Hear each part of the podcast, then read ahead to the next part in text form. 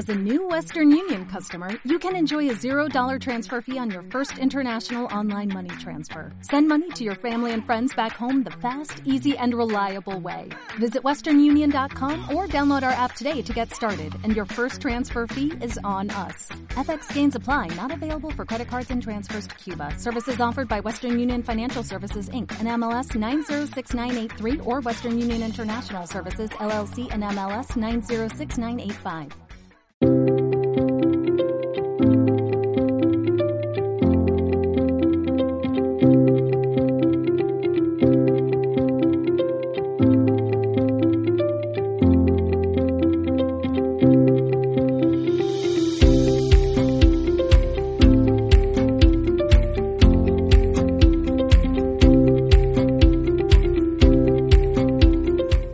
Y bienvenidos al Vivo Divulgando número 9. El podcast, el espacio, el experimento, el ratito para hablar sobre nuestras vidas en la divulgación y cómo vivimos divulgando.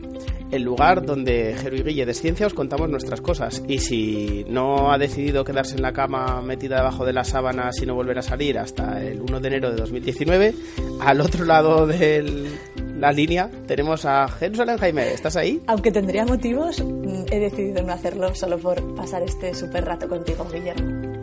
Qué guay. que tendríamos que decir, yo tengo que decir hoy, ¡Kikiriki! Estoy súper súper contento. Eh, eh, voy a poner de moda este grito en vez del del Cristiano Ronaldo, que lo odio. No, es, no a Cristiano, que me da igual, sino el, el grito, porque me Sí, parece no, una... no te metas en esos berenjenales. Sí, sí, no, y aparte que me da igual, te lo digo totalmente en serio. Eh, o sea, yo a mí, que he de decir que yo soy futbolero, ¿eh? es que me da absolutamente igual. Que eso, que el kikiriki este de como grito de guerra me parece genial. Porque representa totalmente lo que ha sido esta semana. Eh, la audiencia no lo sabe, pero empezamos la semana haciendo... porque estamos asistiendo a unas clases de conversación maravillosas donde nos hicieron trabajar sobre fonética inglesa. Entonces eh, estuvimos practicando con ese grito y la terminamos con el Kikiri Ciencia, que es eh, el campamento que vamos a sacar este año por primera vez desde Ciencia.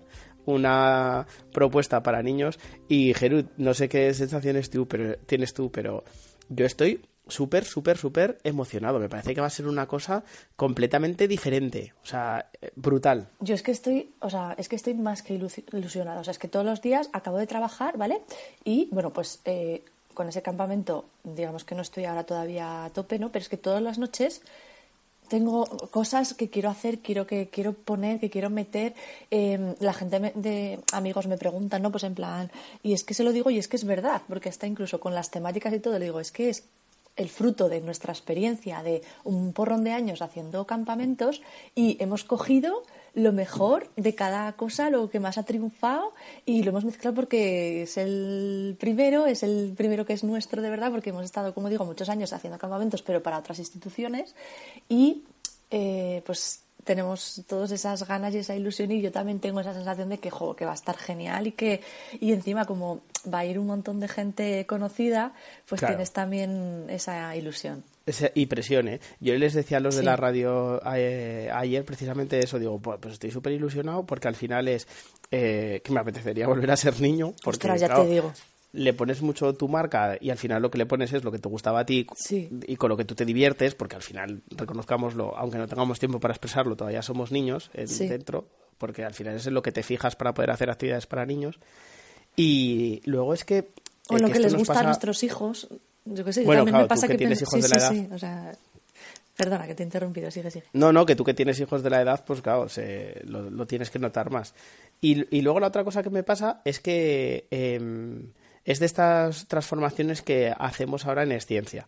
Es decir, cuando a un producto de repente paras, lo miras y le tratas de dar una vuelta, para mí es que, aunque le tengamos que llamar campamento para que la gente lo reconozca y sepa qué es lo que está apuntándose o en lo que está participando, pasa a ser una, una concepción completamente diferente, porque al final es como que un producto le has dado tanto la vuelta, lo has convertido en una cosa que le aportas tanto valor al usuario, pues que, que ya no es lo mismo. O sea, es decir, yo nunca me hubiera planteado un campamento donde eh, la vestimenta del niño sea importante. Y aquí es una de las cosas que más importantes nos estamos mirando de trabajar. Pues si les ponemos capas, si les ponemos delantal, si les ponemos bata, si la bata se la llevan para que se sientan ellos también en casa, investigadores, y puedan llevar de alguna manera el campamento a casa. O sea, hay un montón de elementos que no sé cuáles saldrán, ¿eh?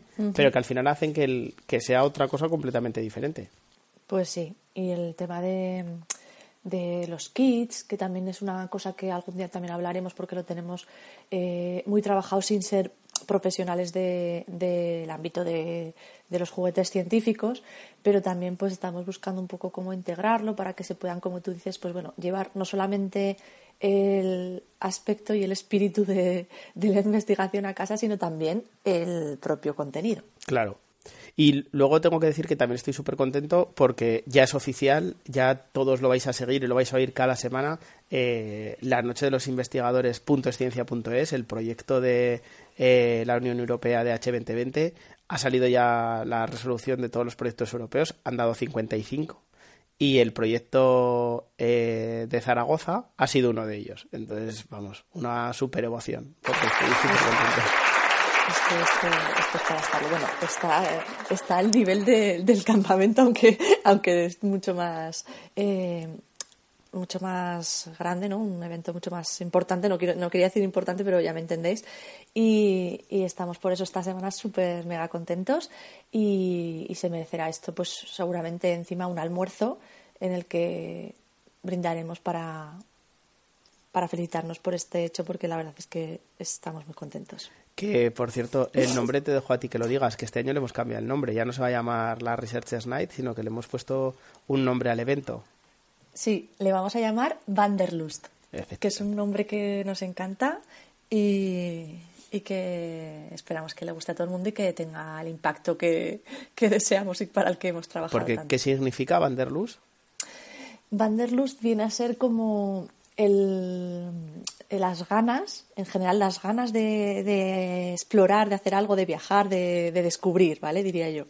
Es un poco esa, ese es el, espíritu de esa palabra que no tenemos una traducción exacta en, castellano. Y que lo hemos utilizado como metáfora en toda la propuesta. Sí. Yo, yo vamos, te quería dejar a ti decir el significado porque yo no lo tengo muy claro, pero sí que tenía clara la metáfora para eh, referirlo a todo lo que supone el mundo de la exploración, de la investigación, de llegar más allá de, las fronteras del, conocimiento. Así que súper bien. La primera fecha de la Noche de los, Europea de los Investigadores de este año, del, del Vanderlust, es que, Jeru, no lo sabes, voy a hacer un ciencia y cócteles, o sea, una investigación y cócteles en ah, CaixaForum dentro de la Noche en Blanco. Entonces, el 26 de junio en la Noche en Blanco en Zaragoza eh, ah, qué bien. Tanto en el taller de ciencia en los, en los porches del Audiorama como en Caixa Forum tendremos una estación de la Research Night. Qué chulo, pues nada, a ver si... Un teaser. spoiler, spoiler total. Bueno, pues esto creo que es eh, el, la gran cuña para dar pie al tema de la semana.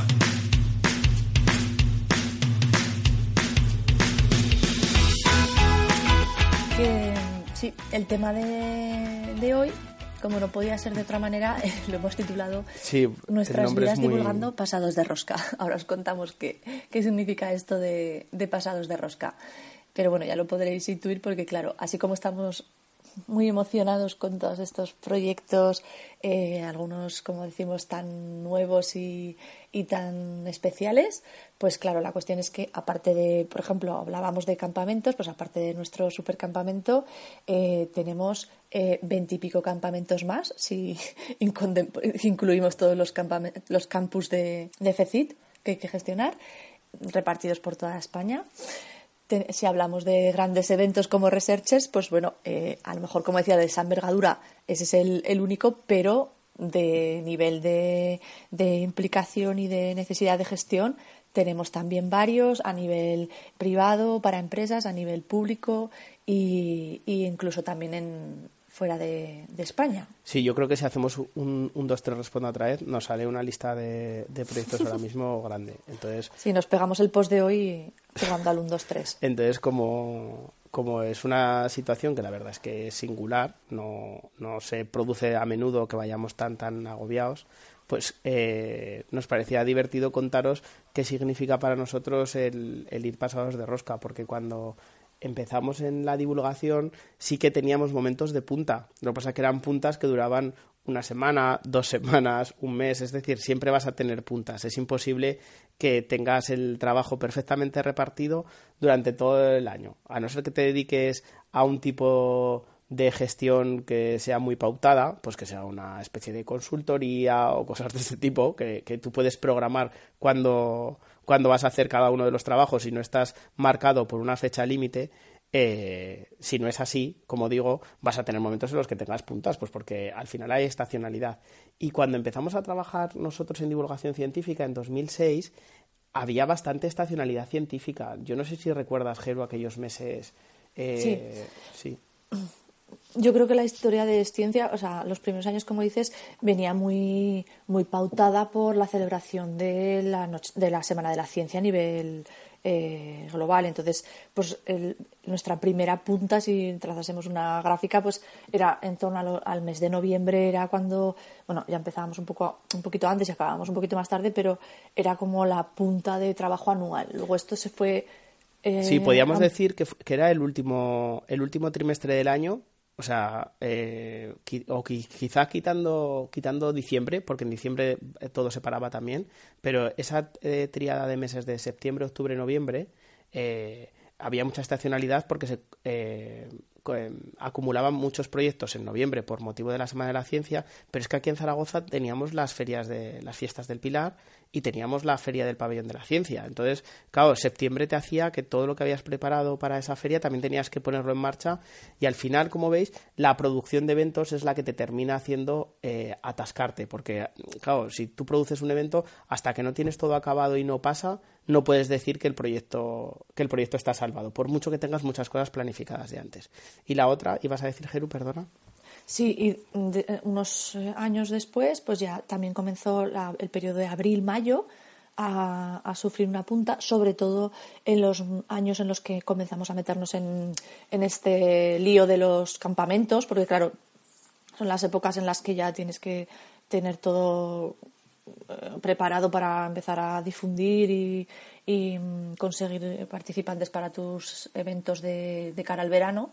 Y entonces teníamos como esas dos puntas anuales, pero de un tiempo a esta parte, concretamente, como decía Guille, pues en estos últimos años, pero sobre todo en este que estamos, pues esta punta se ha convertido como nuestra realidad cotidiana en la que mm, esos picos se han convertido en una línea recta, está ahí en el top, muy top, pero ha, ocurrido esto. Sí, es que este año es, eh, un año raro, pero eh, fijándonos en aquellos años teníamos entonces como dos momentos muy fuertes, uno que era eh, abril-mayo, porque coincidían temas educativos, sobre todo, y otro que era septiembre, octubre, noviembre, porque coincidía la, celebración científica, digamos, estelar y la acumulación de proyectos, ¿no? Entonces, claro, una de las cosas que pasaba es que no hay otra solución para atacar las puntas de trabajo que contar con colaboradores o con estructura propia. Y nosotros en ese sentido siempre hemos preferido tener estructura propia porque como le tratamos de dar un carácter tan personal a nuestros proyectos, pues necesitamos que la gente conozca cómo nosotros personalmente abordamos esos, esos proyectos y para eso es necesario que trabajen contigo todo el año. Por lo tanto, tratas de, de alguna manera generar una estructura y que esa estructura sea estable. Claro, lo que te planteas ahora como gestor de, equipo es decir, ¿y cómo hago para que el resto del año, pues, por un lado podamos sobrevivir, porque claro, esto, esto que estamos contando, pues te puede hacer que no, que no sobrevivas y, no, no llegues a fin de mes, pero por otro lado también que tengamos a la gente ocupada, ¿sabes? Y que tengamos todo el mundo pudiéndose realizar, porque si no genera mucha zozobra. Entonces, una de las primeras cosas que eh, atacamos fue lo de llamar la desestacionalización de nuestros productos. Claro, para eso eh, puedes hacer algunas cosas, porque tú puedes hacer alguna campaña, y me acuerdo precisamente, ahora que lo citabas, las campañas de verano. Las campañas de verano era aprovechando que en el verano es una época en la que te apetece salir a la calle, tratar de plantear proyectos de divulgación en esas fechas. ¿Qué pasa? Que, falta la segunda parte. Tú está muy bien que en el papel plantees la diversificación o la desestacionalización, pero claro, tiene que haber mercado.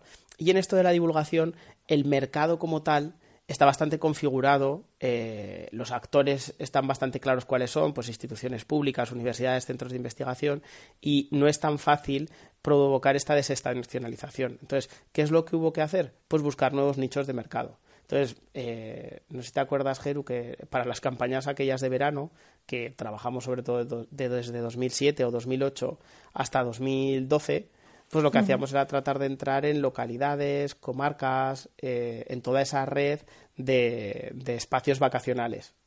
Sí, sí, sí, así es. Y, bueno, eh, hablabas también de nuestro caso peculiar en el que nosotros hemos preferido integrar, integrar equipo. Eh, claro, esto provoca también pues que en cierta medida, aunque el mercado pues estuviese ahí y no, a lo mejor no saliesen adelante según qué campañas, pues siempre tenías épocas en las que podías, digamos, un poco eh, utilizarlas para evaluar, para eh, buscar nuevas ideas, para organizar a nivel administrativo los propios departamentos y, bueno, te permitían un poco reciclarte y ya te digo, a nivel contenidos, pero también a nivel eh, orden. y, Claro, era una aquello que decíamos de sacar músculo. Sí, eso también solía ocurrir más, eh, como decía Guillermo, desde el final de año que se paraba un poco la cosa, al primer, incluso primer trimestre de cada año nuevo, que ahí también pues entraban en juego cosas más de, pues, de estrategia, de de toma de decisiones. Y bueno, pues ahora hemos tenido que aprender un poco a combinar esos espacios en blanco que ya no existen con eh, las tareas que están ahí y hay que seguir sacándolas adelante. Claro, eh, para organizar en todas estas épocas, o sea, eh, lo que hicimos fue tratar de buscar nichos de mercado donde pudiésemos nosotros hacer divulgación científica fuera de, de, las épocas que, por así decirlo, son más típicas. Eso te hace depender menos de las instituciones públicas, que hay veces que, no pueden contar contigo, porque, porque hay instituciones públicas que, que, no llegan. Pues, por ejemplo, ahora mismo acaba de ser el Festival Paint of Science, que es un festival súper chulo, donde realmente nosotros tenemos muy complicado colaborar, pues porque es una organización que se hace eh, con muy buena voluntad por un montón de gente, desde iniciativas casi amateurs y donde es muy difícil que nosotros podamos entrar a darles esa organización, porque ellos es precisamente de lo que se encargan, ¿sabes? Podemos darles como un servicio muy puntual, pues de página web o tal, pero eh, eso no es nuestro objetivo, ¿no?